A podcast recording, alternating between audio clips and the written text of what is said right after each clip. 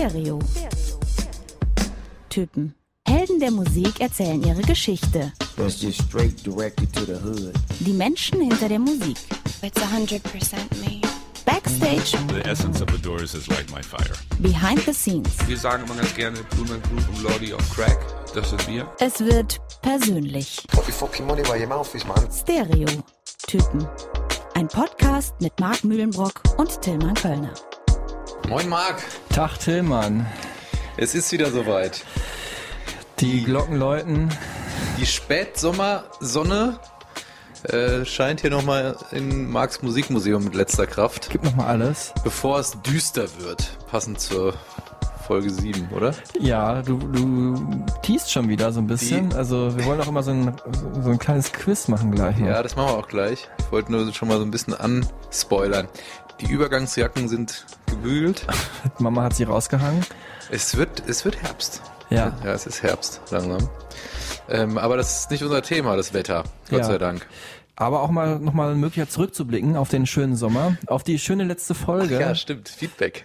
Selten haben wir so viel positives Feedback äh, bekommen wie zu der Oasis-Folge, die wir gemacht haben. Die eigentlich hätte Bro Aces heißen sollen. aber Ja, Oasis das Bros war einfach ein bisschen spät dran. Ich dachte aber auch, es ist zu nah an Broses dran und so weiter. Nach Einsendenschluss der Redaktion habe ich es auch alles weggeschickt. Ja, der Idee. Druck, ja, der Ja. war bereits in Druck, die Folge. Auf jeden Fall bedanken wir uns bei euch allen. Haben wirklich sehr, sehr viele Leute sich gemeldet, die die Folge gehört haben. Unter anderem äh, Gesche hat mir geschrieben, dass sie die Folge gehört hat und dann einfach das ganze Wochenende Oasis gehört hat. Habe ich auch gemacht, ja. Komplett reingeflasht hat nochmal in die ganzen alten Alben und so. Ich war kurz im Urlaub und habe äh, auch mir da die ganzen alten Alben nochmal als Playlist gegeben. Und äh, Christian hat mir gesagt, er fand die Folge großartig, hat äh, viel davon gehört. Wir haben auch an seinem Geburtstag, äh, hat letzte Woche gefeiert, äh, ein, zwei Oasis-Tunes gespielt. Äh, Happy Birthday nochmal. Und ähm, Sumera hat sich gemeldet, äh, super happy mit der Folge und freut sich auch auf die neue Folge, hat sie geschrieben. Kollege, Kollege Philipp Capius hat auch geschrieben, auch Journalistenkollege, ähm, dass das ein Must hier ist zum Breakup, um mal zwei Anglizismen in einem Satz zu verwenden. Ja, ähm, und es war so, natürlich so ein bisschen so, dass ich auch damit gerechnet habe. Ne? Ich meine, Oasis sind einfach heute immer noch groß, die Hymnen hat jeder in seiner DNA, Sie sind auch einfach zwei super unterhaltsame Typen, wo man selbst wenn man die Musik jetzt gar nicht so sehr mag, und ich meine, wer mag die Musik nicht, aber selbst dann hörst du es dir gerne an. Also wir haben so ein bisschen damit gerechnet, dass das auf jeden Fall eine Highlight-Folge wird. Also vielen Dank nochmal auf jeden Fall, dass ihr das auch so gewertschätzt habt. Und wenn ihr es noch nicht gehört habt, dann hört es euch an, die Highlight-Folge. Genau. Nummer okay. 6. Jetzt aber ein bisschen blicken wir nach vorne. Tillmann Kölner greift wieder zur Oh. Gitarre, zur Ja, äh, Gibson Les Paul äh, diesmal. Nee, ja, ist was ist es diesmal? Was müsste es sein für diese Band? Hast du dich schlau gemacht?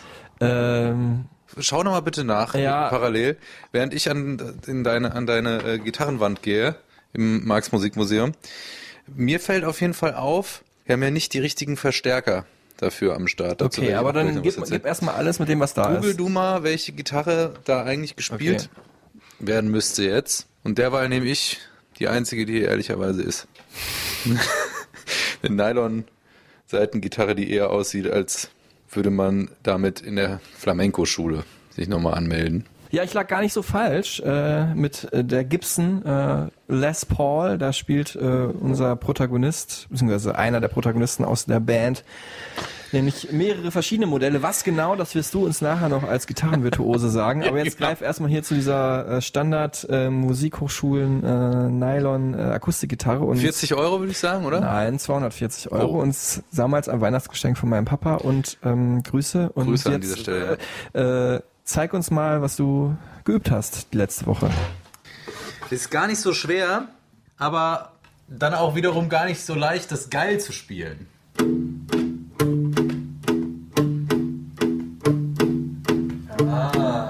Hast du schon erkannt, Marc?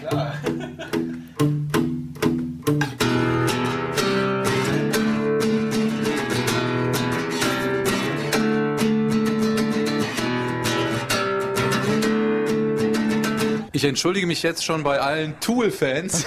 Das, war der großartige und wahrscheinlich bekannteste Song der Band, Stinkfist, in der Tillmann Kölner Akustik-Version. Ich muss mich direkt entschuldigen, wahrscheinlich war das Taktmaß falsch. Das ist aber auch eine Sache, die die Band ausmacht, die absurdesten Taktmaße. Will ich jetzt noch nicht vorgreifen, Nee. aber deswegen, da muss man schon wirklich ein sehr, sehr guter Musiker und Gitarrist sein. Das kann man schon mal voranschicken. Ähm, zum Equipment hast du gerade noch gesagt. Ja. Ich habe da wa- was Geiles gefunden in so einem Fanforum.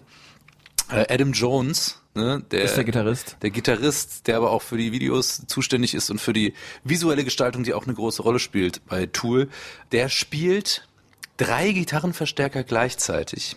Und zwar, ihr könnt gerne, wenn ihr Hardcore-Tool-Nerd-Fans seid, das korrigieren, was ich jetzt sage. Aber in diesem Fanforum stand ein modifiziertes Marshall Vintage Bass Top-Teil mit Marshall 412er Gitarrenbox und zwei Diesel VH4. Jones spielt übrigens nur den dritten Kanal. Ah, ja. mit je zwei Mesa Boogie 412er Vintage 30 Gitarrenboxen. So, ob das mal so ist, das Also ich kannte auf jeden Fall weniger als die Hälfte aller der Wörter, die du gerade gesagt hast. bist kurz eingeschlafen auch. So wie es dir sonst immer geht, wenn ich was erzähle und aushole. Nee, ich muss jetzt erstmal sagen, zu dem Thema Tool muss ich voranschicken, Marc ist da wirklich auch noch, noch nerdiger jetzt hier unterwegs im Verhältnis zu mir bei diesem Thema, weil das eine Band ist, die ich immer natürlich verfolgt habe, von der ich immer wusste, dass es sie gibt, aber die mich nie wirklich berührt hat in meiner Bubble, in der ich musikalisch sozialisiert wurde. Aber man muss dazu sagen, es ist eine der wichtigsten Gitarrenbands aller Zeiten. Aller Zeiten, ja. Ist echt so. Ja. Sie du- haben äh, Metal auf ein anderes Level gebracht. In einem Artikel der Zeit zum aktuellen Album fand ich ganz schön, äh, stand, falls es einen Elfenbeinturm des Metal gibt, Tool bewohnen immer das Obergeschoss. Wunderbar. Und da sind wir auch gleich schon beim Anlass dieser Folge, nämlich äh, Tool haben nach äh, fast 13 Jahren äh, endlich ein, ein neues Album äh, rausgebracht. Das Album davor hieß 10.000 Days. So lange hat es nicht unbedingt gedauert, bis das neue kam, nämlich nur 4.872 Tage. Äh, Inoculum ist Ende August rausgekommen, also vor gut einer Woche. Und ich habe vor einem Jahr schon mal äh, das Glück gehabt, den Tool-Sänger äh, Maynard James Keenan zu interviewen und ihn damals schon äh, danach gefragt, wieso er eigentlich immer so lange Pausen macht zwischen der Musik, die, ver die er veröffentlicht mit seinen verschiedenen Bandprojekten. Well, you never know. I mean, the, in theory, uh, we could ramp it back up, but I was so busy with uh, Pussifer and the winery that there was never really a window when I could see, okay, if we're going to do it, it's going to require a minimum amount of this time to do it, to really give it its due, uh, what it would be the right thing to uh, afford that time for that per, uh, project. But um, all of a sudden, a window opened up. Like, okay, let's do it. Und jetzt sind wir schon mittendrin in diesem Tool äh, oder in diesem Maynard James Keenan Kosmos. Also er hat da schon von Pucifer geredet, was noch eine andere Band ist. Und äh, er hat eine Winery, das ist jetzt keine Band, Er ist Winzer. ein Weingut, ja, genau. Und äh, bringt seinen eigenen Wein heraus. Alles kleine, interessante Mosaiksteine dieses super interessanten Charakters. The äh, Perfect Circle muss man an dieser Stelle erwähnen. Genau, ist ein auch anderes Projekt. Band, äh, die super interessanten Charakters Maynard James Keenan. Ich muss jetzt sagen, zu dem ersten Ton, den wir jetzt da gehört haben, er klingt einfach so, wie diese Folge heißt. Tool as fuck. Wir, haben, wir haben länger auch wieder über den Titel, äh, ja, gestritten kann man, wir streiten ja nicht, Nee. äh, diskutiert. Wir haben ja mal ganz gern so ein Wortspiel da auch drin, wenn es irgendwie passt. Tillmann ist ganz groß, hat ganz groß aufgefahren. Ja. Jetzt, komm, jetzt drop sie alle. Jetzt, jetzt Crazy ist, like a Tool, Ja. ja. Daddy Tool, Tool and the Gang. Tool and the Gang war eigentlich gut. Habe ich, hab ich den vorgeschlagen? Ich hatte Tool Time in Erinnerung an diese Ja. Comedy-Sendung, ne? Hör mal, Tom Taylor? Ja. Ja. Tim, Tim Taylor. Tom Taylor ist die Ja. Klamottenmarke, die uns hier netterweise Stimmt. sponsert. Das Tim- haben wir den auch gedroppt. Bitte nicht. Nein, ich trage nur Pretty Green. Genau, um äh, nochmal den Bogen zur letzten Folge zu schlagen. Da muss ich ganz ehrlich sagen, und das schließt jetzt wieder gerade an, an das, was du gerade gesagt hast, dafür ist diese Band einfach auch zu wichtig. Wir versuchen natürlich immer auch so ein bisschen das komödiantisch zu sehen und so ein Komödiantisch ist auch ein bisschen übertrieben. Ja, Also, aber so, so ein leicht mit so einem Augenzwinkern Ja. so einen Titel und den haben wir auch jetzt mit äh, Tool as fuck.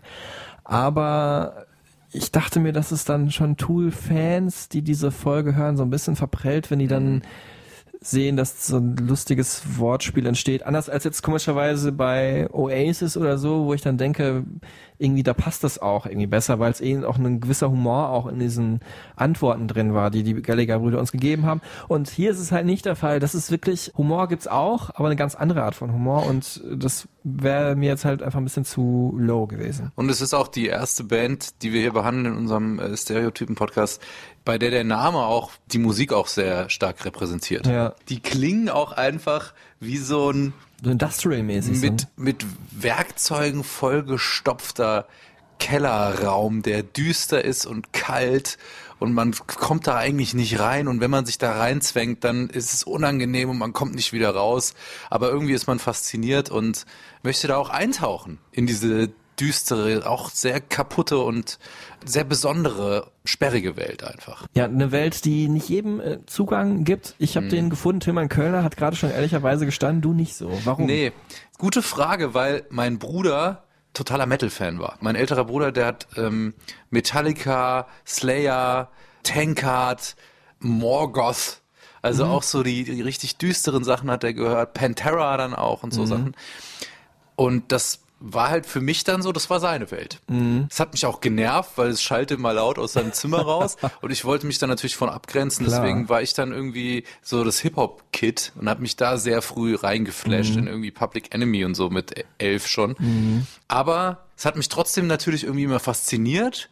Er war aber nie so der Musikliebhaber-Nerd, sondern er war halt so der Konsument, der das einfach gerne hört und sich jetzt nicht so viel damit dann auch beschäftigt. Ich glaube, Tool ist eine Band, die viel interessanter ist, wenn man selbst Musik macht. Also wenn man früh Schlagzeug, Gitarre spielt oder so und auch härtere Musik macht, dann kam man an Tool auf gar keinen Fall vorbei, weil die halt so super wichtig und äh, besonders waren. Und wenn man halt irgendwie auch so ein bisschen nerdiger ähm, mit dem Thema Musik sich beschäftigt hat. Also wenn man auch sich interessiert für, ja, schon immer dafür interessiert hat, was steckt eigentlich hinter diesem Sound, der einen da so fasziniert.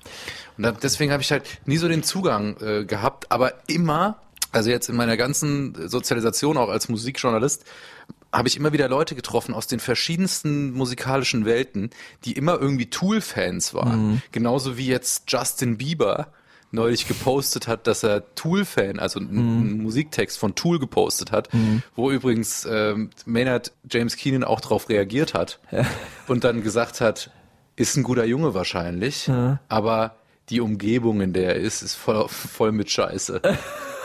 Also, the world he lives in is full of crap oder so. Okay, ja. Es wäre ihm auch lieber, wenn er einfach ein stiller Tool-Fan wäre. Wie bist du denn mit Tool Ja, ich bin ja auch nicht so der typische Tool-Fan. Ich bin ja auch höre sehr viel verschiedene Musik, aber ich glaube einfach durch diese, dass sie einen so wirklich in diese eigene Welt ziehen, ne? Also ein bisschen so, man hat sowas von David Lynch auch auf eine gewisse Weise im Filmkosmos, ne? Dass man halt wirklich so merkt, da ist eine Psychedelik dahinter, eine Esoterik, eine Philosophie, eine Düsterkeit.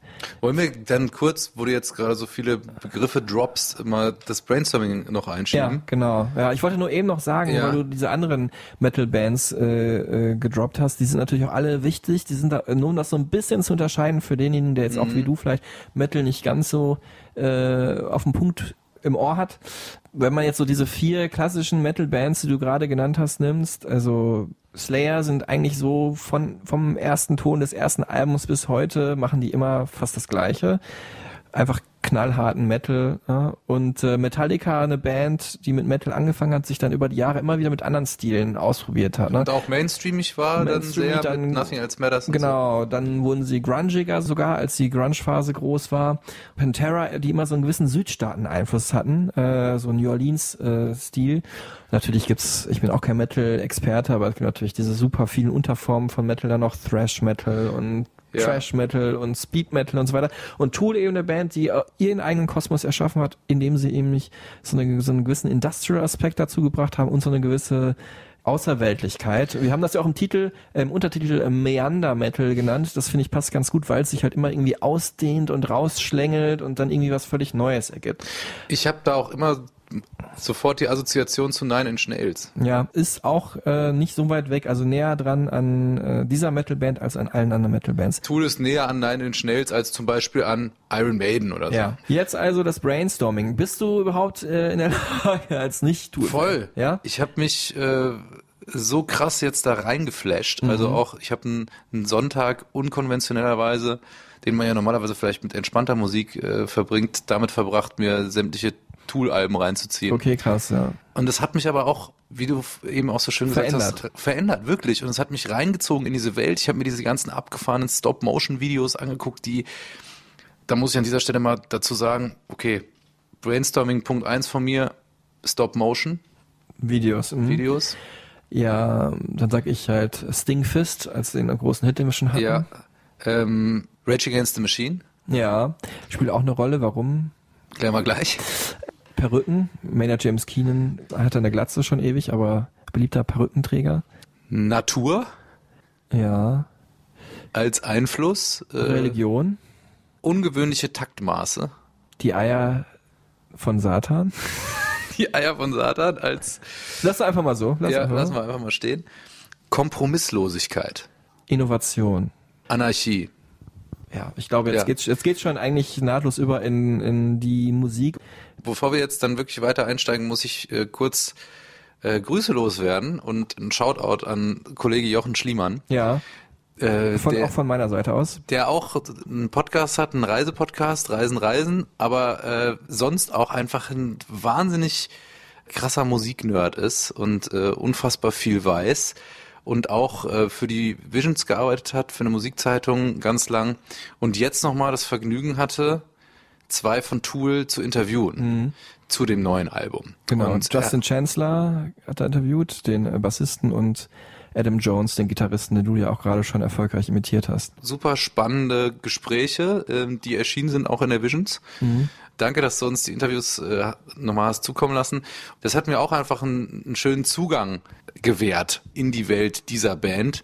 Ähm, also können wir euch empfehlen, das zu lesen. Wir werden das aber auch hier teilweise paraphrasieren, was da so in den, in den Interviews äh, gesagt wurde oder bei rumgekommen ist.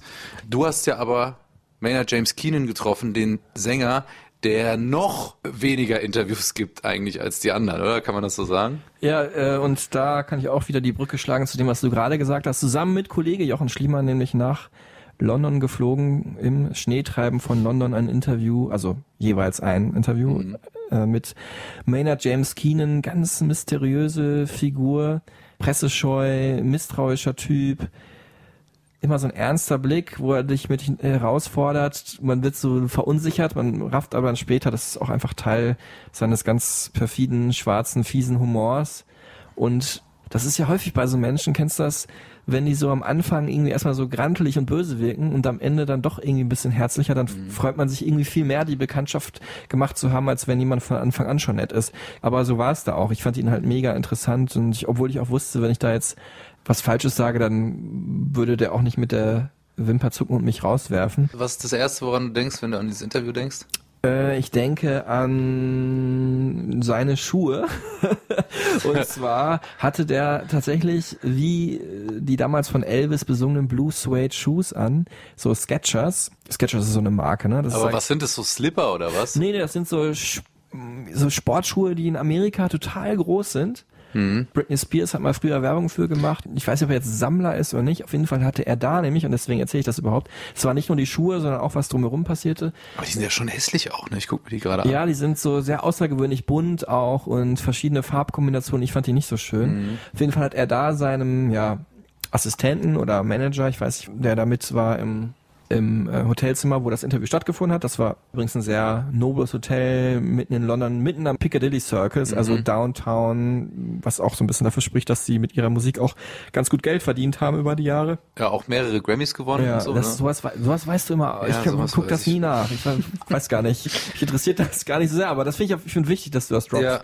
Und ähm, auf jeden Fall wurde, hat dann da der Manager oder sein Assistent, oder wer es auch immer war, dann halt von ihm Geld in die Hand äh, gedrückt bekommen, dass er nochmal ein paar holt, nochmal ein paar Sketcher, weil er die nämlich gesehen hat im Schuhladen um die Ecke. Und Ah. er hat ihm dann auch Geld mitgegeben, damit er sich auch seine eigenen holt. Ganz besondere Modelle, keine Ahnung, die er vielleicht in Amerika nicht gesehen hat. Der wusste natürlich seine Schuhgröße und alles auswendig und so weiter und hat dann halt für ihn, kurz bevor das Interview losging, äh, ist dann der Manager raus und hat sich dann halt die Schuhe besorgt. Hatte der eine Mütze auf oder Haare, also Glatze einfach, hat er normalerweise, so, ne? so, also es sah einfach aus wie ein normaler Mensch mit komischen Schuhen, würde ich sagen. Vielleicht war der von dir jetzt äh, gerade genannte Manager auch sein Security oder Bodyguard, weil das habe ich nämlich gelesen im Interview mit Drangsal, Mhm. dem äh, Sänger jetzt, der auch so sehr wavige Musik macht zum Thema Tool. Indust auch so ein bisschen Industrial-Einfluss, vielleicht Genau. da die Verbindung zu Tool. Tool haben dieses Jahr nämlich bei Rock am Ring gespielt und da war ähm, Drangsal auch und Drangsal wurde gefragt als großer Fan, was er denn vom neuen Album hält und wie aufgeregt er eigentlich ist, dass da nach 13 Jahren was Neues kommt. Und er hat auch nochmal die Relevanz dieser Band hervorgehoben und das einfach auch mehr ist als eine Band, sondern eher ein Kunstprojekt. Und hat aber auch ges gesagt, dass Backstage bei Rock am Ring Maynard James Keenan ein Security immer dabei hatte. Weil so, so einer wird natürlich von jedem angelabert. Also egal jetzt aus welchem Genre, ist Ja. halt so, oh, du hast meine Musik so krass geprägt, weil, ja, und dann musst du dich vielleicht auch davor irgendwann mal schützen, weil sonst kommst du ja auch gar nicht mehr durch den Tag. Ja. Ne? Willst vielleicht auch mal deine Ruhe haben, wenn du da beim Catering dir irgendwie einen Apfel holst. Jetzt ist Ähm, er aber natürlich auch nicht der umgänglichste Typ, muss man gleich dazu sagen. Ne? Also Mhm. wie ich gerade gesagt habe, jemand, der erstmal eine Distanz wahren will und dann aber dich doch gewinnt durch seinen strangen Humor. Ein ganz interessanter Typ. Ich muss äh, ganz kurz, um journalistisch korrekt zu bleiben, das Interview war damals äh, im Vorfeld des Releases seiner anderen Band, A Perfect Circle. Ich habe da viele Fragen dazu halt gestellt. Ich konnte ein paar Fragen zu ihm, natürlich zu seiner Person stellen und konnte auch so ein, zwei Fragen zu Tool mit einschleusen. Die werden wir dann, äh, die Antworten darauf werden wir dann hier im Laufe des Podcasts äh, in voller Breite hören. Du hast gesagt, Anlass ist das neue Album.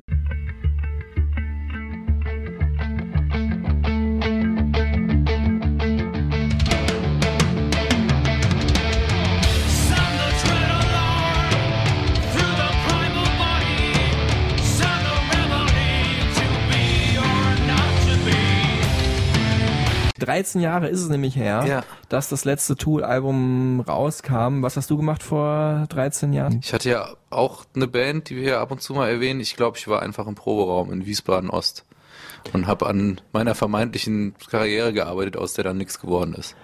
Oder wenig du, geworden du ist. sitzt doch heute hier, oder ja, nicht? okay, aber nicht mit meiner Band. Sagen wir es mal so. Ähm, also es war kurz vor meinem Geburtstag, weiß ich noch. Und ich habe da studiert, einfach noch, war noch an der Uni.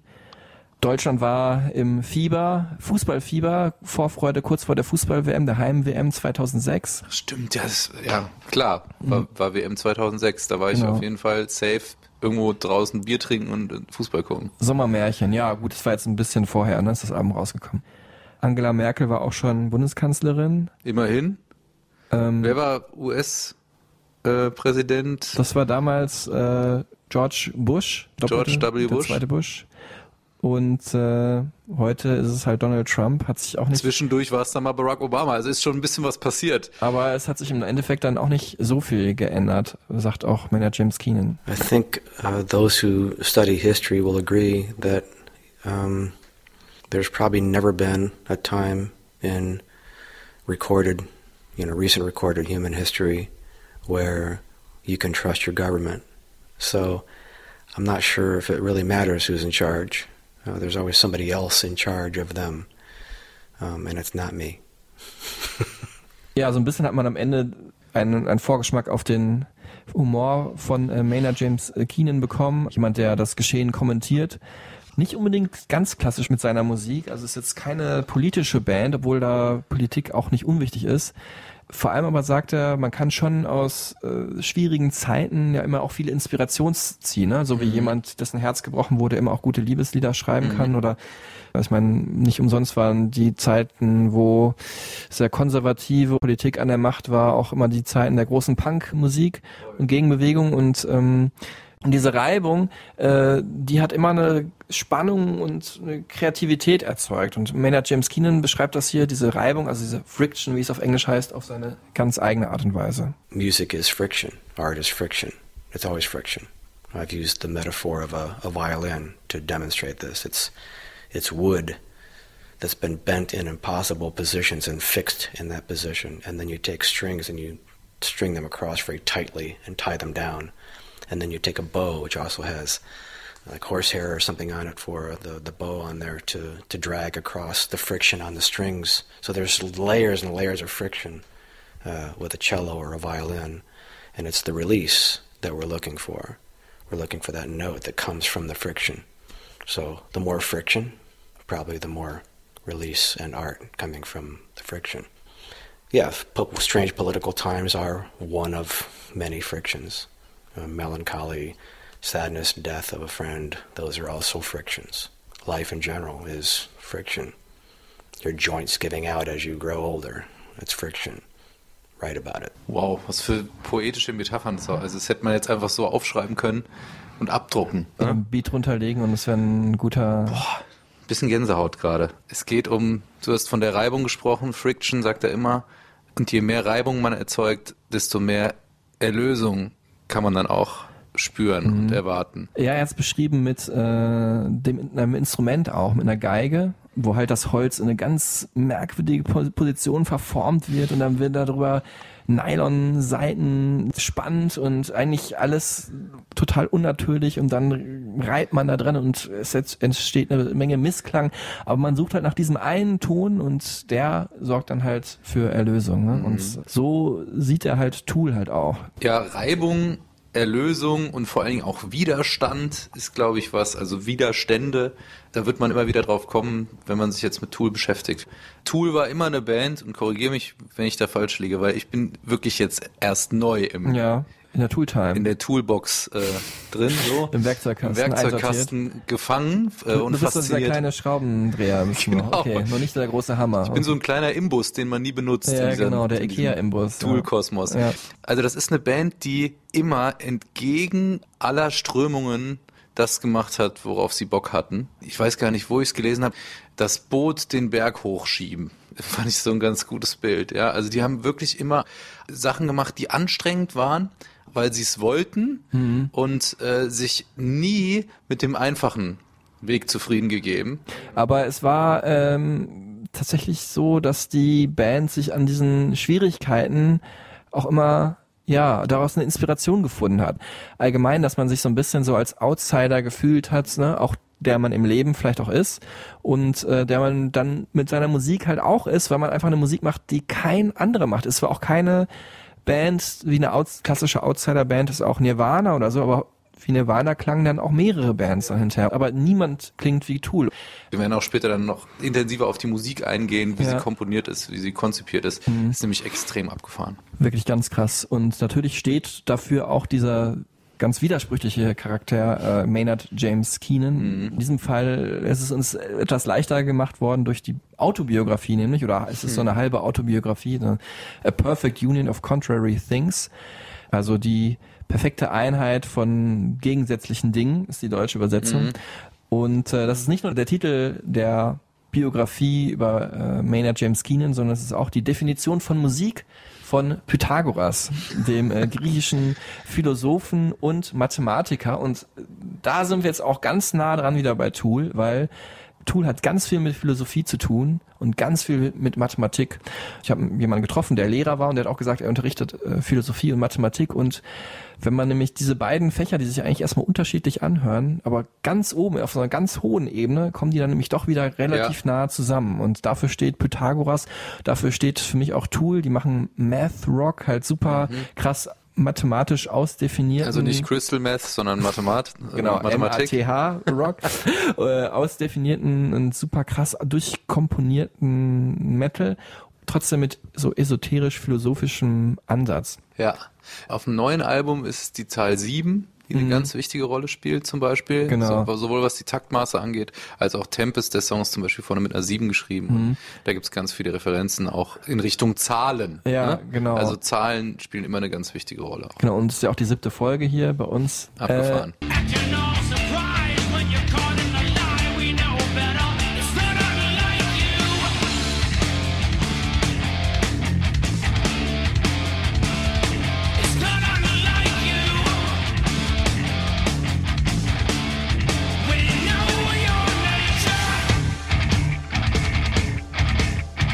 Aber natürlich, A Perfect Union of Contrary Things ist natürlich auch eine perfekte Beschreibung für den Menschen Maynard James Keenan, der eigentlich James Herbert Keenan heißt und sich dann den Namen Maynard gegeben hat. Auch, glaube ich, weil er irgendwie so, ein, so eine Comicfigur entwickelt hat, die Ja. Maynard hieß. Und ich muss bei Maynard immer an John Maynard denken. Kennst du das? klar, das ist das, das Gedicht. Gedicht von Theodor Fontane. Genau. John Maynard, wer ist John Maynard? John Maynard war unser Steuermann, aushielt, bis er das Ufer gewann. Er hat uns gerettet, er trägt die Kron, er starb für uns, unsere Liebe sein Lohn, John Maynard. Ich kann es noch auswendig nach all den Jahren. Ja, genau, du hast es jetzt überhaupt nicht abgelesen.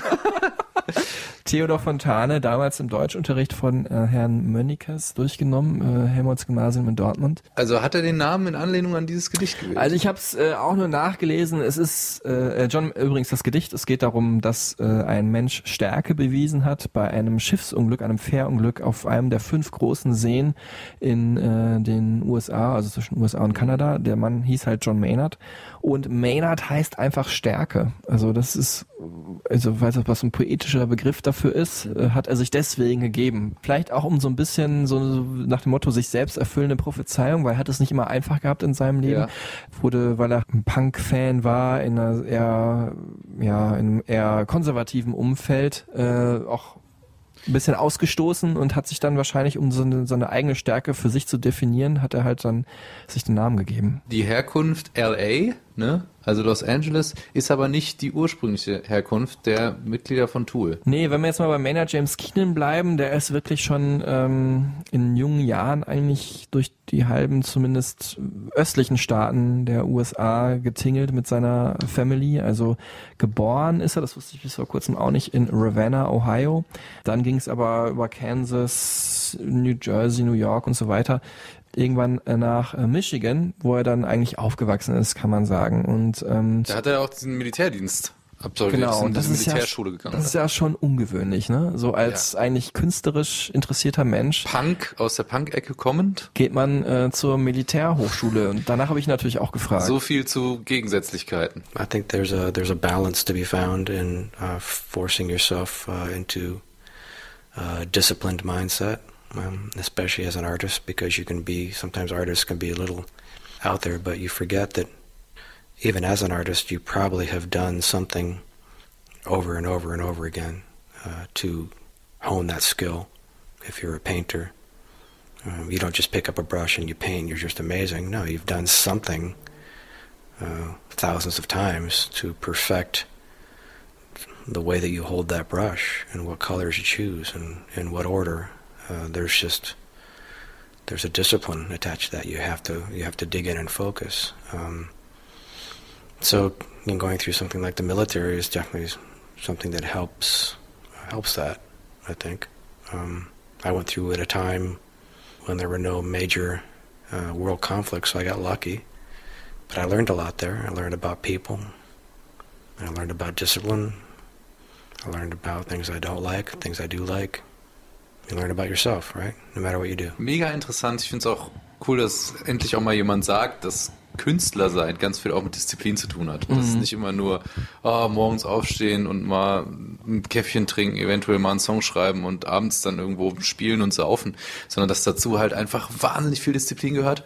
Und insofern ist dann sowas wie Musiker sein und Militärdienst für ihn auch gar nicht so weit voneinander entfernt. Also er hat zumindest die Disziplin da gelernt. Die hat ihm geholfen, als Künstler auch seinen Tag zu strukturieren, weil man eben als auch als Maler sagt er nicht einfach einen Pinsel in die Hand nimmt und losmalt. Solche Sachen wie Disziplin helfen einem auch dabei, äh, weiter zu lernen und auch natürlich weiter so profane Sachen einzuhalten, wie zum Beispiel eine Album-Deadline, was natürlich mit dem neuen Tool-Album eigentlich katastrophal, Seit 2011 war es angekündigt, glaube ich, was sie, immer kata- wieder. woran sie eigentlich katastrophal gescheitert sind. There's just realities to there's realities to deadlines uh, as far as it's not really a deadline and you have to meet it. There's there's a physical reason why we have to get finished by this date. If we're not finished by this particular date, there's all these other things that can't happen because of not being finished by that date. So in a way those deadlines are real. They're not they're not made up. We're not making them up. Um, so there's just it's just seasons. It's like it's like the vineyards. I can't decide to pick the grapes in January. The grapes are ready when the grapes are ready, and you have to be ready to pick them. That's discipline. That's a deadline. You have to be present for it. Ja, man kann die Trauben auch nicht einfach im Januar ernten, Nee, nee, das ist einfach so. Ähm, Deadline, vielleicht der größte Feind des Künstlers oder Musikers. Oder auch eine Hilfestellung, kann auch sein. Ja, ich, ich finde, da kann man auch mal, mal ganz gut die Brücke schlagen zu unserer ersten Folge Red Hot Chili Peppers, die ja mittlerweile auch so krass die früher Rockstars waren, mega diszipliniert sind, alle total esoterisch unterwegs und nur noch Yoga machen und Ayurveda und irgendwelche Grüntees trinken, gar, äh, gar keine Drogen mehr nehmen, weil du irgendwann natürlich äh, dir auch eine gewisse Struktur oktroyieren musst, um überhaupt weiterhin als Künstler existieren zu können und äh, auch erfolgreich äh, weitermachen zu können. Jetzt ist Maynard James Keenan aber einer, der damit eigentlich schon angefangen hat. Der war früher schon in der Highschool irgendwie so ein Military Runner, äh, war Ringer, hat äh, Jiu-Jitsu gemacht. Das ist ja diese japanische Kampfsportart, die aber eigentlich nur so im Sehr viel mit Eleganz und Ästhetik zu tun hat. Genau.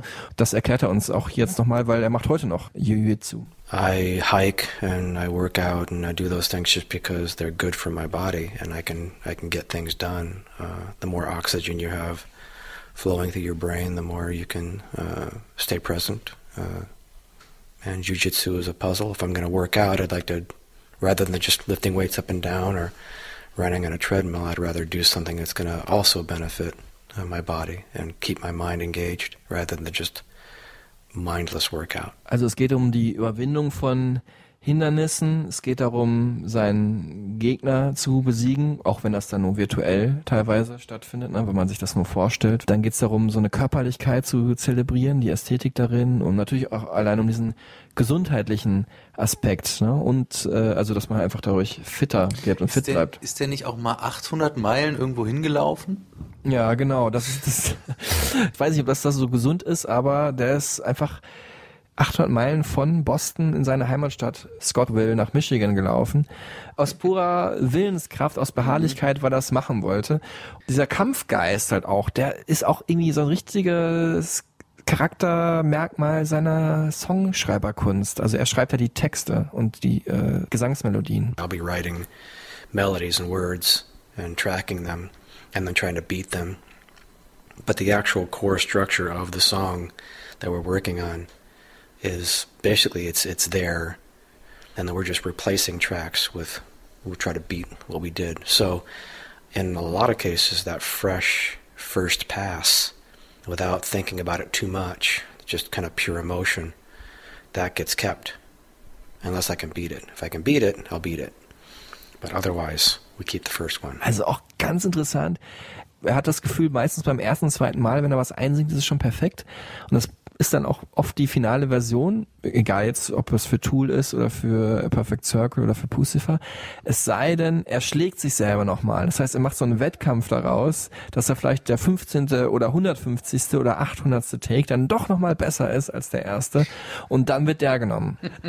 auch schon ein krasser Wettkampftyp einfach. Und als wenn das alles noch nicht so ein bisschen widersprüchlich genug wäre, ist er dann tatsächlich als nächstes auf eine Kunsthochschule gewechselt, äh, in Grand Rapids, auch in Michigan wieder.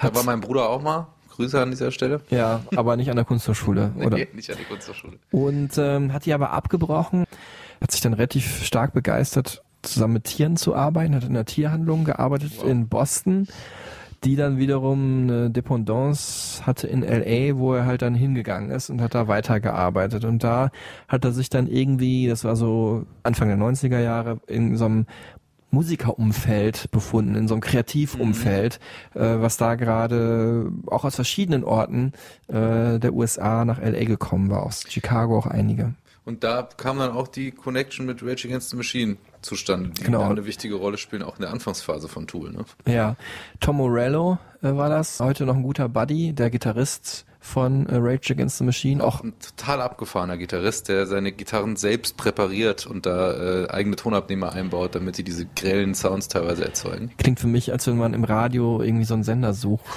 Genau. startet, Ja. also an so alten Oldschool-Radios. Rage Against the Machine auch ja eine der Hardcore Crossover Schrägstrich auch Metal Bands und auch eine der erfolgreichsten. Mhm. Killing in the Name läuft auf jeder Hochzeit mittlerweile als letzter Song und alle rasten aus. Justified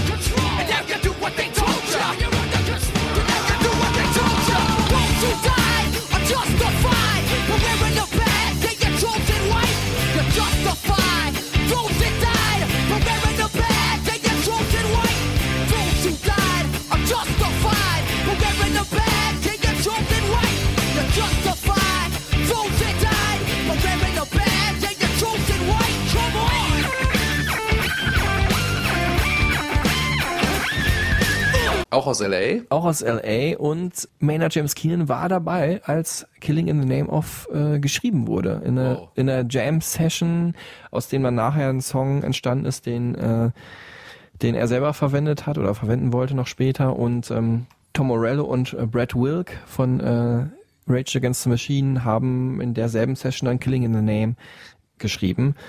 Und ähm, damals war so ein bisschen auch gemunkelt und war möglich, dass äh, Maynard James Keenan dann auch Sänger wird bei Rage Against the Machine. Heute im Nachhinein bin ich super froh, dass es nicht geworden ist, einfach weil Zack De La Rocha, der wahre Sänger von Rage Against the Machine, einfach da so krass gut hinpasst mit seinen Shouts. Ich meine, was für eine Energie der schon als Anfang 20-Jähriger hatte. Und Nicht, dass äh, Maynard James Keenan keine Energie hatte. er ist auf jeden Fall ein eher äh, im Vergleich dazu ein weniger Weniger der Schauter, mehr, mehr der Sänger. Ja, genau. Außerdem Maynard war damals mehr auf dem Trip irgendwie seine Musik mit einem Comedy Act irgendwie zusammenzuführen. Ne? Also Green Jello hieß damals eine Band, mit der er gearbeitet hat.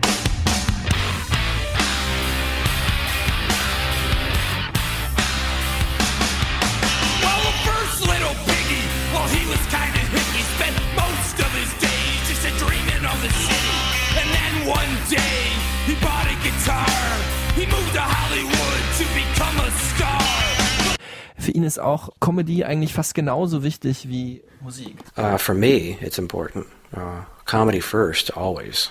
So I'm usually the guy that has to wait a little bit before I tell the joke because it's too soon. Yeah, I'm, I'm that guy. No, no, no, don't tell that joke yet. Come on, gotta tell the joke. Maynard James Keenan, der verkappte Stand-up-Comedian, hat dann nicht ganz geklappt. Aber hier sagt er gerade, dass er eigentlich immer der Erste ist, der dann schon einen Witz bringt über eine Sache, über die man eigentlich keine Witze bringt. Seine Musik und alles, was der Output von Tool so ist, aber sehr wenig mit Comedy zu tun. Also wenn man sich jetzt dann vor allem die Ar- äh, Artworks und Videos anschaut. Gibt's auch manche Momente. Ich jetzt als jemand, der jetzt erst richtigen Zugang findet zu dieser Band, ich kann ja sagen, ich habe versucht, Abendbrot zu essen, während, während die Videos zu Schism und Stinkfist bei mir auf dem Fernseher liefen. Und das ist schon echt eklig. Das ist richtig, also man kann dabei nicht essen, während diese Videos laufen.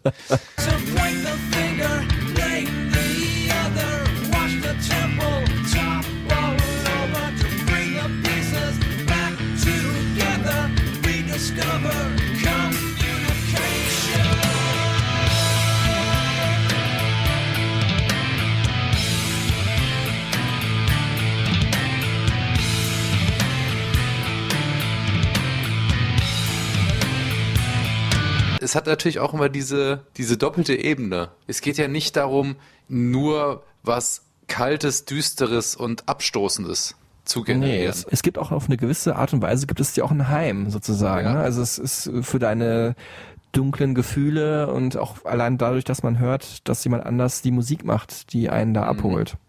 Maynard James Keenan, vorläufigerweise letzter Akt, ist dann, dass er auch noch Winzer geworden ist in Arizona. Und Restaurantbetreiber? Genau, hat eine Bar auch. Ich weiß gar nicht, wo er lebt. Ich glaube, er lebt auch in Arizona oder in LA mit äh, Frau und Kind. Eigentlich ein relativ normales Leben, würde man sagen. No, it just depends on wh- what season it is, because of course with harvest there's three months of of fruit. Um, there's always going to be blending and bottling and uh, topping and adjusting uh, throughout the cellar, throughout the year.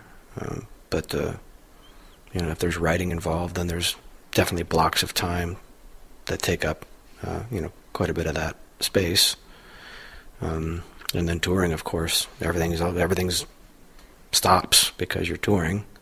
That's all you can do is really tour. So that's that's your typical day. It's like waking up, sound check, show, travel, wake up, sound check, show. Also einfach ganz normales Leben. Ganz normales Leben als Winzer, der ab und zu mal alle 13 Jahre jetzt vielleicht nochmal ein Album raushaut. Metal-Album oder mit einer anderen Band oder so, mal schauen, ja. Ähm, Und er sagt auch zum Beispiel, diese Autobiografie, A Perfect Union of Contrary Things, da geht's eigentlich um ihn und um sein Leben. Und da ist Tool halt ein Kapitel von. Und er ist aber 100 verschiedene Personen. Und ähm, eine Facette, die bekannteste, ist halt die, über die wir halt heute vor allem reden, aber auch halt über ihn als Person und über ihn als äh, Weintrinker natürlich auch. When you get older, you discover things. And a long time ago, I discovered wine, and it's one of the drinks I prefer.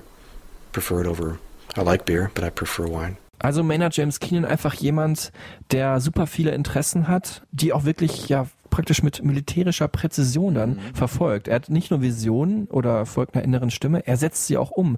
Er macht sich einen Plan. So war das auch schon äh, an der Highschool, wenn er da irgendwie so einen Geländelauf hatte, dann hat er sich als einziger am Tag vorher genau angeguckt, wie er langlaufen muss und wo eine Pfütze ist und wo eine starke Steigung ist, wo man einfach nochmal extra Gas geben muss, für welche Kilometer man oder Meter am Ende man noch irgendwie extra äh, Kohlenhydrate, Energie braucht und so weiter, was er vorher isst. Ich meine, das machen Profisportler auch, klar, aber er ist halt kein Profisportler. Er war halt eigentlich ein Punk-Typ, aber trotzdem begeisterter Geländeläufer. Und diese Umsetzung, das ist genauso ein Talent und wie man das umsetzt, genauso ein Talent wie eigentlich sein musikalisches Talent oder sein textliches Talent. Total. Es gibt übrigens auch einen Film darüber, wie er Wein macht, ne? Ja. Das ist auch was, was Eine Dokumentation, ja. Blood into Wine. Okay. Heißt der irgendwie von 2011. Findet ihr in der Linkliste.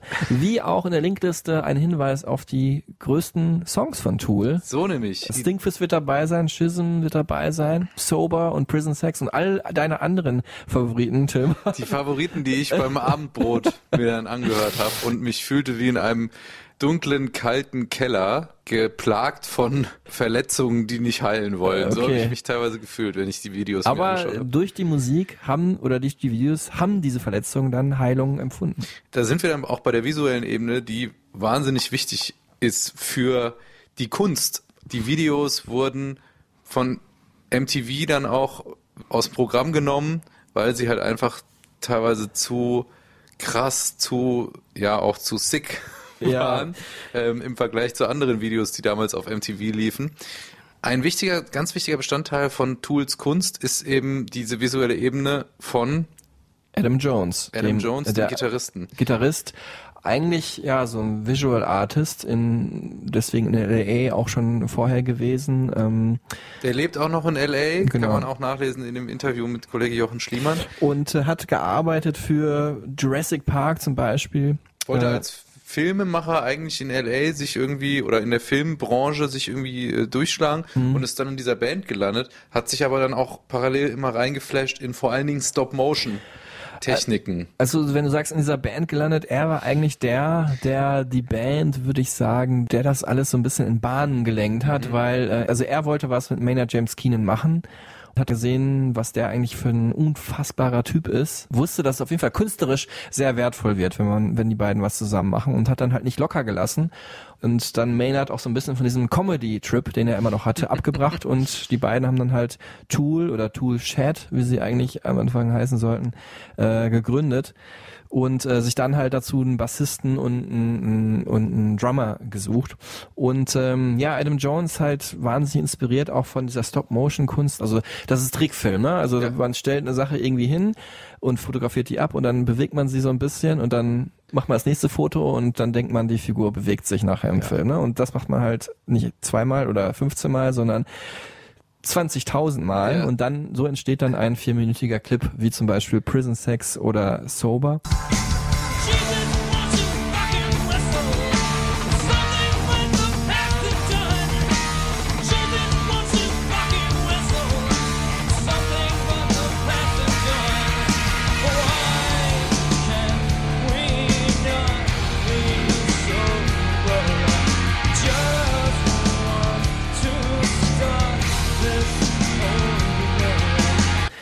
Und ähm, ja, die wurden halt aus dem Programm genommen, weil Tool halt auch nicht Halt gemacht haben vor sexuellen Anspielungen, vor Vergewaltigungsanspielungen und bei äh, Stinkfist halt auch, das war eigentlich kein schlimmes Video, sondern einfach Der der, Name hat natürlich auch eine sehr, ähm, sehr fetisch sexuelle Bedeutung. Konnotation, wenn Genau. man das so will, ja. die halt MTV nicht gefiel, obwohl es eigentlich eine Metapher war für immer tiefer in eine Sache vordringen.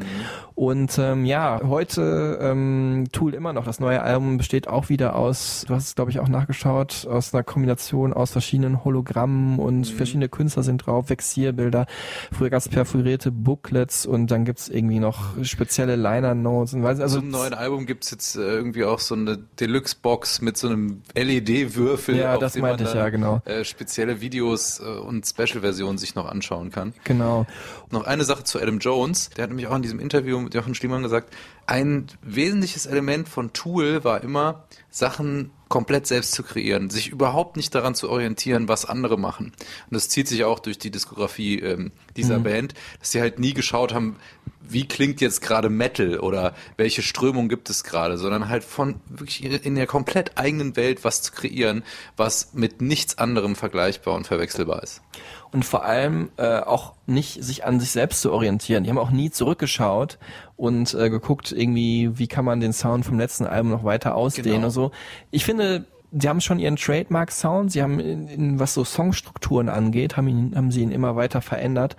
Sie haben aber auch nie äh, zurückgeschaut. Also ob man jetzt alte Texte noch äh, zum Beispiel gut findet oder nicht, das ist James Keenan ganz egal. Uh, well, they're always going to come from you, right? Uh, so it's going to be similar. You might have changed your mind about things, but it doesn't change.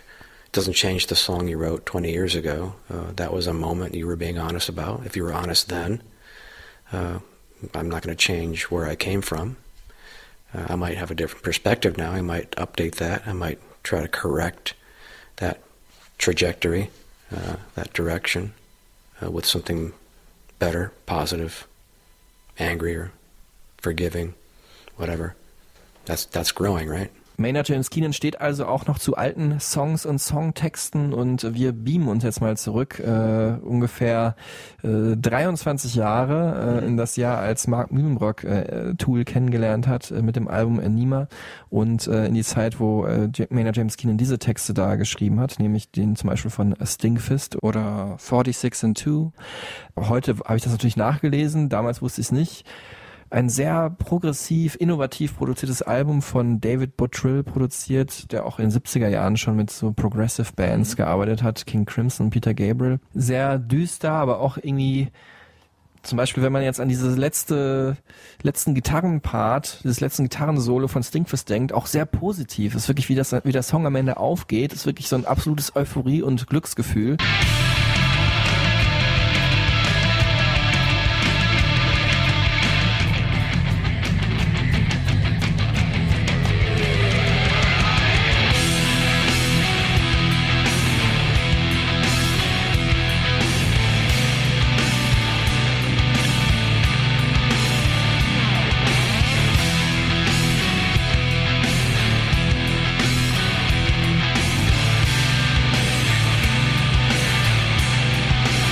Obwohl die damals irgendwie in LA sich nicht wohlgefühlt haben, sich in dieser Kommerz- und Konsumwelt nicht zu Hause gefühlt haben und ja, Amerika auch irgendwie so super subversiv halt kritisiert haben, ähm, ging es irgendwie doch mehr um die persönliche, um das persönliche Innenleben, um die persönliche Vereinsamung. Und auf dieser Ebene macht es dann irgendwie auch Sinn zu sagen, äh, Tool ist dann doch irgendwie eine politische Band. Politics in general are about uh, relationships, right? Polis, uh, politics.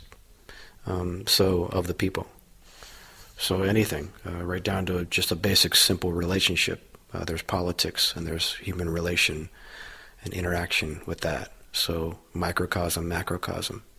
So yeah, I mean politics. I'm not opposed to writing about politics as long as um, when it comes to comedy and and making jokes about obvious things that are hilarious um, that I would consider hilarious and sarcastic in a sarcastic way. Yeah, that's that's open game. Jokes must be told. Uh, but as far as actual political commentary, uh, as soon as you start to point at somebody being wrong and you're right, now you have a division, and it's really hard now to close that gap. But I will make fun of Donald Trump all day because he's fucking hilarious. He's a tragedy. And there's a million jokes to go with it. Ja, auch wieder die Gegensätze. Ne? Donald Trump ist mega witzig, aber auf eine sehr tragische Art und Weise. Diese Tragedy finde ich schon wahnsinnig witzig, das so zu sagen. Ja, hier sind wir jetzt bei dem Thema Comedy und Humor und schwarzer Humor, Ja. der hier vor allen Dingen auf diesem Album Anima einfließt im Song Die Eier von Satan. Im Song, ja. Song, in Anführungszeichen. Äh, ein 2 Minuten 17 Klangstück. Von Satan. Eine halbe Tasse Staubzucker. Ein Viertel Teelöffel Salz. Eine Messerspitze türkisches Haschisch.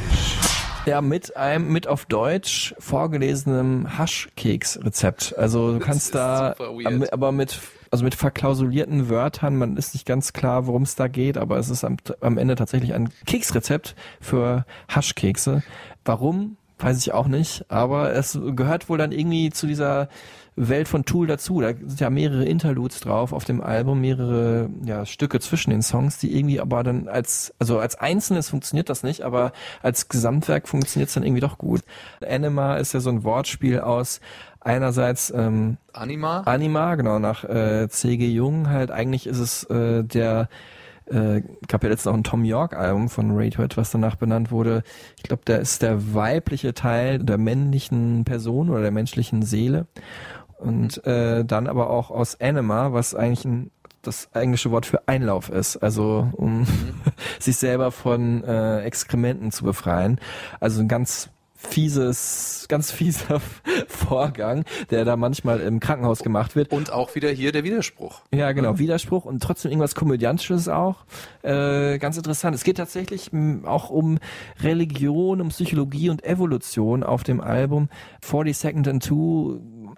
Da geht es da um eine Theorie von einem Philosophen, dass wir alle ja aus äh, 46 Chromosomen bestehen und wenn wir zwei weitere hätten, dann wären wir auf der perfekten Ebene der Intelligenz. So und äh, darüber haben Tu dann halt mal eben so einen Song geschrieben, was man halt so macht. Ne? Wow.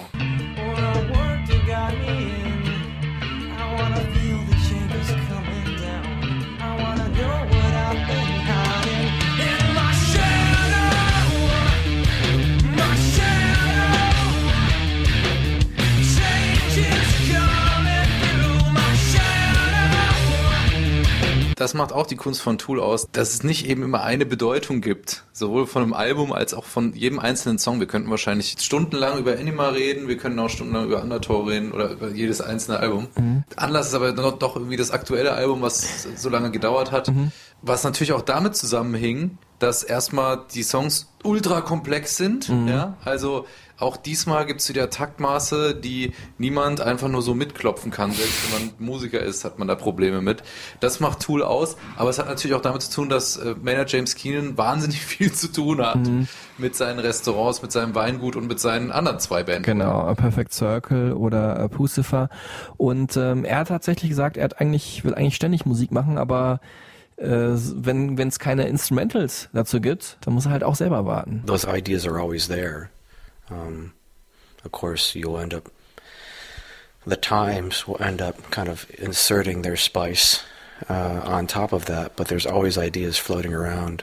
Um, it really is, it really does come down to logistics of being able to do it and give it uh, the time it deserves. Würdest du denn auch sagen, als Tool-Fan, dass auf dem neuen Album sein Gesang besonders ausgefeilt ist? Wie das viele behaupten. Mm, Also auf jeden Fall im Vergleich zu, du meinst das erste Album Undertow im Vergleich hört auf jeden Fall und ich finde schon, dass er mit den Jahren ein immer besserer Sänger geworden ist. Aber dass ich jetzt da so einen ganz krassen Unterschied sehe, würde ich jetzt, würde ich jetzt nicht sagen. Es ist auf jeden Fall sehr abwechslungsreicher, dieses neue Album 4 Inoculum heißt es. Es gibt auch einmal Autotune, hab- habe ich, meine ich, so erkannt zu haben auf Invincible.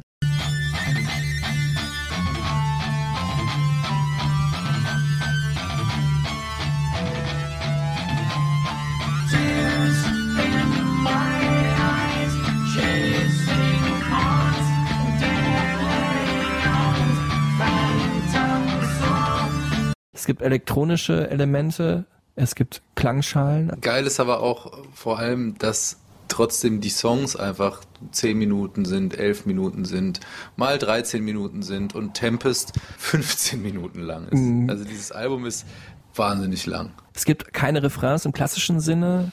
Es ist eher so an, an Klassik orientiert. Es gibt so Sachen, die immer wieder vorkommen und die auch total catchy sind, aber dann halt nicht als Refrains halt catchy, sondern irgendwie als bestimmte Passagen innerhalb eines Songs. Es ist irgendwie Math Rock, Prog Rock, alles genau mathematisch durchgedacht.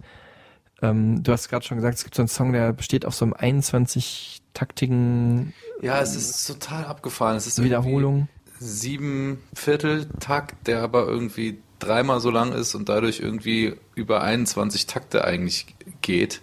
Nur mal als äh, kleines Beispiel, äh, wie nerdig Tool, was Mathematik angeht, sind, die haben einmal den Fibonacci-Code vertont in ihrer Art und Weise. Fibonacci kannte ich aus dem Film, wie hieß er, die nicht Illuminati, sondern der erste Film der Dan Brown Saga. Äh, Sakrileg. Sakrileg, genau. Kommt im Film vor und zwar ist das äh, dieser Code, der aus verschiedenen Zahlen besteht, die sich immer aus den vorherigen beiden Zahlen addieren. Das heißt, eins, eins, dann käme logischerweise die zwei, dann käme wiederum die beiden vorherigen, wären eins und zwei, wären also drei, dann geht's drei und zwei wären fünf, dann fünf und drei sind acht. Also die Reihenfolge ist eins, eins, zwei, drei, fünf, acht, 13 und so weiter. Und Tool haben einen Song gespielt, Lateralus heißt der, der Titelsong zu ihrem Album, vorherigen Album mal. Ähm, der hieß auch zwischenzeitlich 987, weil er nämlich einmal ein 7 Achtel, ein 8 Achtel und ein 9 Achtel Takt hat.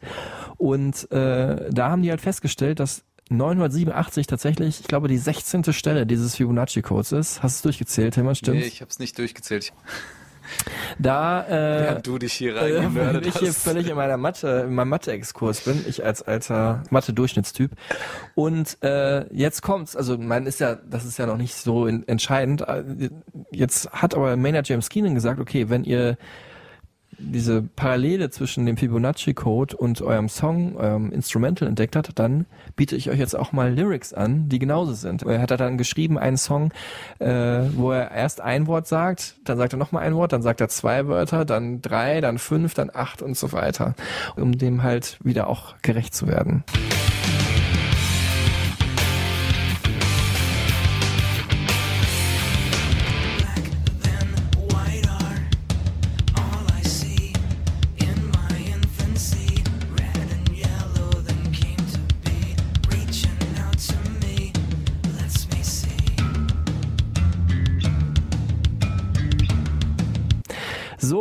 Das war der Song Lateralus.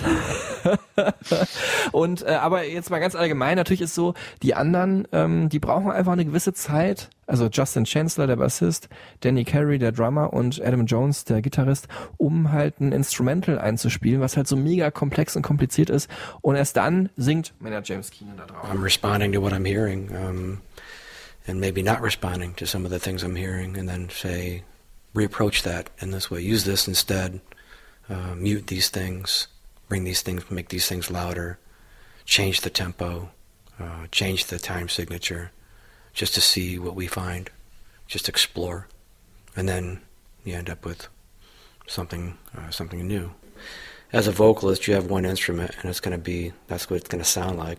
Uh, pretty much, I can't. I'm not really going to switch out my vocal cords for a different set of chords, so it's going to sound what it's going to sound like. But you're definitely responding uh, to different rhythms and different melodies, uh, probably as differently as I can, or um, pushing the envelope a little bit if you can, but keeping in mind that you have to sing this for the next 10 years, 20 years, so don't, uh, don't do things you can't do tomorrow. Ja, abgefahren. Da kann ich noch ergänzen, dass Justin Chancellor, ähm, der Bassist, gesagt hat, dass sie vier Stunden, vier Tage die Woche proben in so einer Phase, bevor sie ein Album aufnehmen, weil mehr als vier Stunden einfach auch nicht geht bei der Musik, weil es einfach zu krass auch den, den Kopf beansprucht äh, mit, diesen, mit diesen Taktmaßen und diesen abgefahrenen Strukturen.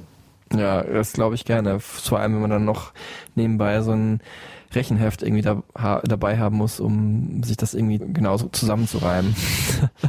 Ganz vertrackte Musik und deswegen auch, äh, das, was du vorhin gesagt hast, so interessant, eigentlich Musik auch für Mucker, ne? Also, Ja. weil man halt dann auch geil drauf ist, sozusagen das Rätsel zu lösen. Wie haben die das genau hingekriegt? Was Genau. ist das hier genau für ein Takt oder so? Und es ist ja auch kein Takt gleich und kein Refrain ist gleich oder so. Also es ist ja wirklich so ein, so ein Kunstwerk, teilweise zehnminütiges Kunstwerk, was man sich da anhört, was erschaffen wurde, um auch was von einem zu wollen und Ja. nicht einfach nur, einen nicht nur in irgendeine Stimmung zu versetzen. Aber da fragt sich natürlich der Nicht-Hardcore-Fan und Nicht-Mucker, was soll das? Was? Warum soll ich mir das anhören? Was, was will das von mir? Ja, es ist natürlich ein künstlerisches Dokument unserer Zeit. Maynard James Keenan nimmt einfach Sachen auf in seinem Herzen, in seinem Kopf und so kommt das halt wieder raus. Also einerseits ein bisschen kann man draufkommen, worum es geht. Bestimmt ist wie so ein Eisberg. 90 Prozent oder 95 Prozent Ja. sind da immer noch im, im eiskalten, dunklen, trüben Wasser. Also Fear Inoculum, der Titel, äh, das ist eigentlich ja so, ein, so, eine, so, so ein Antigen gegen einen Erreger. Ja, der Erreger ist dann vielleicht die Angst einfach, Fear, die Angst.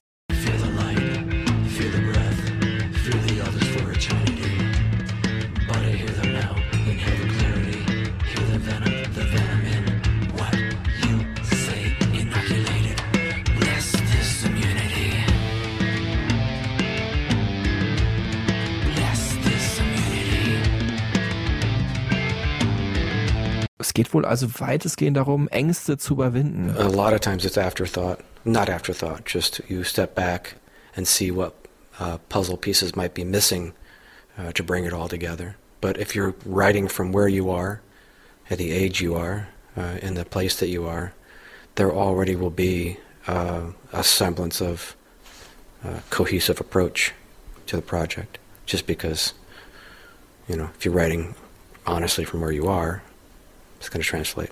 Aber es geht natürlich auch darum, dass man durch, dass man diese schlimmen Erfahrungen wertschätzt, weil die haben einen schließlich zu dem gemacht, was man heute ist und die haben einen auch stärker gemacht. It's what I do. Um, it's my process. I enjoy completing an idea and completing puzzles.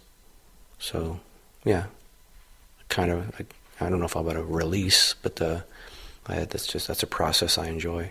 Er hat jetzt von einem Puzzle gesprochen. Genau, dieses Rätsel, was er uns auch gerne aufgibt. Wie ist das denn live? Weil ich habe sie jetzt noch nicht live gesehen, aber ganz viele, die das hier hören wahrscheinlich, wir haben ja jetzt auch gerade wieder bei Rock am Ring, Rock im Park gespielt und auch ein Deutschlandkonzert Genau. gespielt, was du gesehen hast. Äh, Ich war in Amsterdam, äh, Ah, okay. in, in Holland. Es war, man kann es nicht in ein paar Sätzen beschreiben. Es war wirklich unbeschreiblich im wahrsten Sinne des Wortes. Es war bombastisch. Sieben Video-Walls, äh, die verschiedene Clips gezeigt haben. Äh, alte Videoclips oder speziell dafür gemachte neue Visuals von Adam Jones. Ähm, Heptagramm auf der Bühne, also ein Pentagramm nur mit zwei Ecken mehr, wo wir jetzt gerade wieder bei der Zahl sieben wären Mhm. sehr psychedelisch, alles sehr äh, esoterisch. Dann gab's so Lichtrondelle, die aussahen wie Raumschiffe, die über den drei Instrumentalisten geschwebt haben und äh, Maynard stand eigentlich mehr im Dunkeln, äh, aber auch deutlich erkennbar, stand so halb seitlich auf so einem Podest, sah aus wie Keith Flint, äh, der Sänger von Prodigy, einfach weil ich, weil er so ein Schottenmuster, ein Rock nicht, aber ein, eine Hose im, im Schottenmuster anhatte und so ein Iro halt als Perücke auf hatte und auch so ein bisschen, alles so ein bisschen rot, gelb, schwarz, also ein bestimmtes Tartanmuster. Lasershow, ganz viel, alles, also so ein Overkill auch einfach visuell und soundmäßig, weil es das Tool spielen so perfekt live, dass wenn man es böse mit ihm meinen würde, würde man sagen, es ist fast ein bisschen langweilig, weil es sich so wie auf CD anhört, aber das ist auch eine unfassbare Perfektion, die die da auf die Bühne bringen und das vor allem nur zu viert. Ne? Das ist unglaublich. Wie viele Möglichkeiten es auch da gibt, sich zu verspielen. Ja. Also was für eine krasse Disziplin auch dazu gehört, Wobei- das durchzuziehen. Ich würde das wahrscheinlich gar nicht merken, aber es würde natürlich an der einen oder anderen Stelle dann einfach hapern, weil dann die Visual Show nicht mehr aufgehen würde. Es gab auch ein paar lustige Aspekte, also dann wurde am Ende nach dem letzten Song Stinkfist äh, wurde dann äh, ABBA eingespielt, Dancing Queen. Einfach als, äh, zum Runterkommen fand ich gut. Ganz merkwürdig auch zwischen der Show und der Zugabe gab es eine genau zwölfminütige Unterbrechung, was ich halt weiß, weil oben ein Bildschirm war, der von zwölf Minuten runtergezählt hat. Und ich kann dir sagen, zwölf Minuten sind ganz schön lang, auch viel zu lang, denn dadurch ist die Stimmung so ein bisschen runtergegangen und alle hatten sich dann wieder beruhigt und haben die Stimmung gar nicht hochgehalten. Und äh, aber krass, muss ich sagen. Also auch diese, diese, dass sie haben zwei neue Songs gespielt, die beide zwischen 12 und 15 Minuten lang sind und die trotzdem wurden so abgefeiert. Ich meine, das ist auch erstmal dicke Hose, das muss ich erstmal trauen. Ja. Ich kenne auch ganz viele Leute, halt Musiker auch, die dem so entgegengefiebert haben und gesagt haben, das ist so die Band, die man als Musiker mal live gesehen haben muss. Fantastisch, ja. Ja, also das war es jetzt insofern, weil wir mal zum Punkt kommen müssen. Wir wollen ja jetzt nicht anfangen, hier zweistündige Folgen auch immer zu produzieren, aber ihr merkt schon, über diese Band gibt es einfach wahnsinnig viel, was man äh, besprechen kann, wo man sich rein äh, fuchsen kann, wenn man diesen Werkzeugkoffer einmal aufmacht. Enter the World of Tool. Aber bevor Ja. wir hier enden, ich fand eine Sache noch äh, besonders schön, die ich jetzt im Laufe unseres Threads hier nicht unterbringen konnte, die so ein bisschen auch einmal den Humor von äh, Maynard James Keenan zeigt und auch so ein bisschen, glaube ich, besser als vieles andere, was er heute gesagt hat, seine Seele widerspiegelt, weil er bei vielen Dingen auch eine Maske wahrt. Ich, ein paar Momenten ist es mir gelungen, hinter diese Maske zu blicken, aber Stichwort Maske, darum geht's jetzt auch hier. Ich habe ihn gefragt, welcher ist sein Favorite Star Wars Charakter? Frag mich nicht mehr, wie wir darauf gekommen sind. Ich weiß, es Okay. ging irgendwie auf jeden Fall um Star Wars. Captain Kirk. Uh, Definitely Captain Kirk. Uh,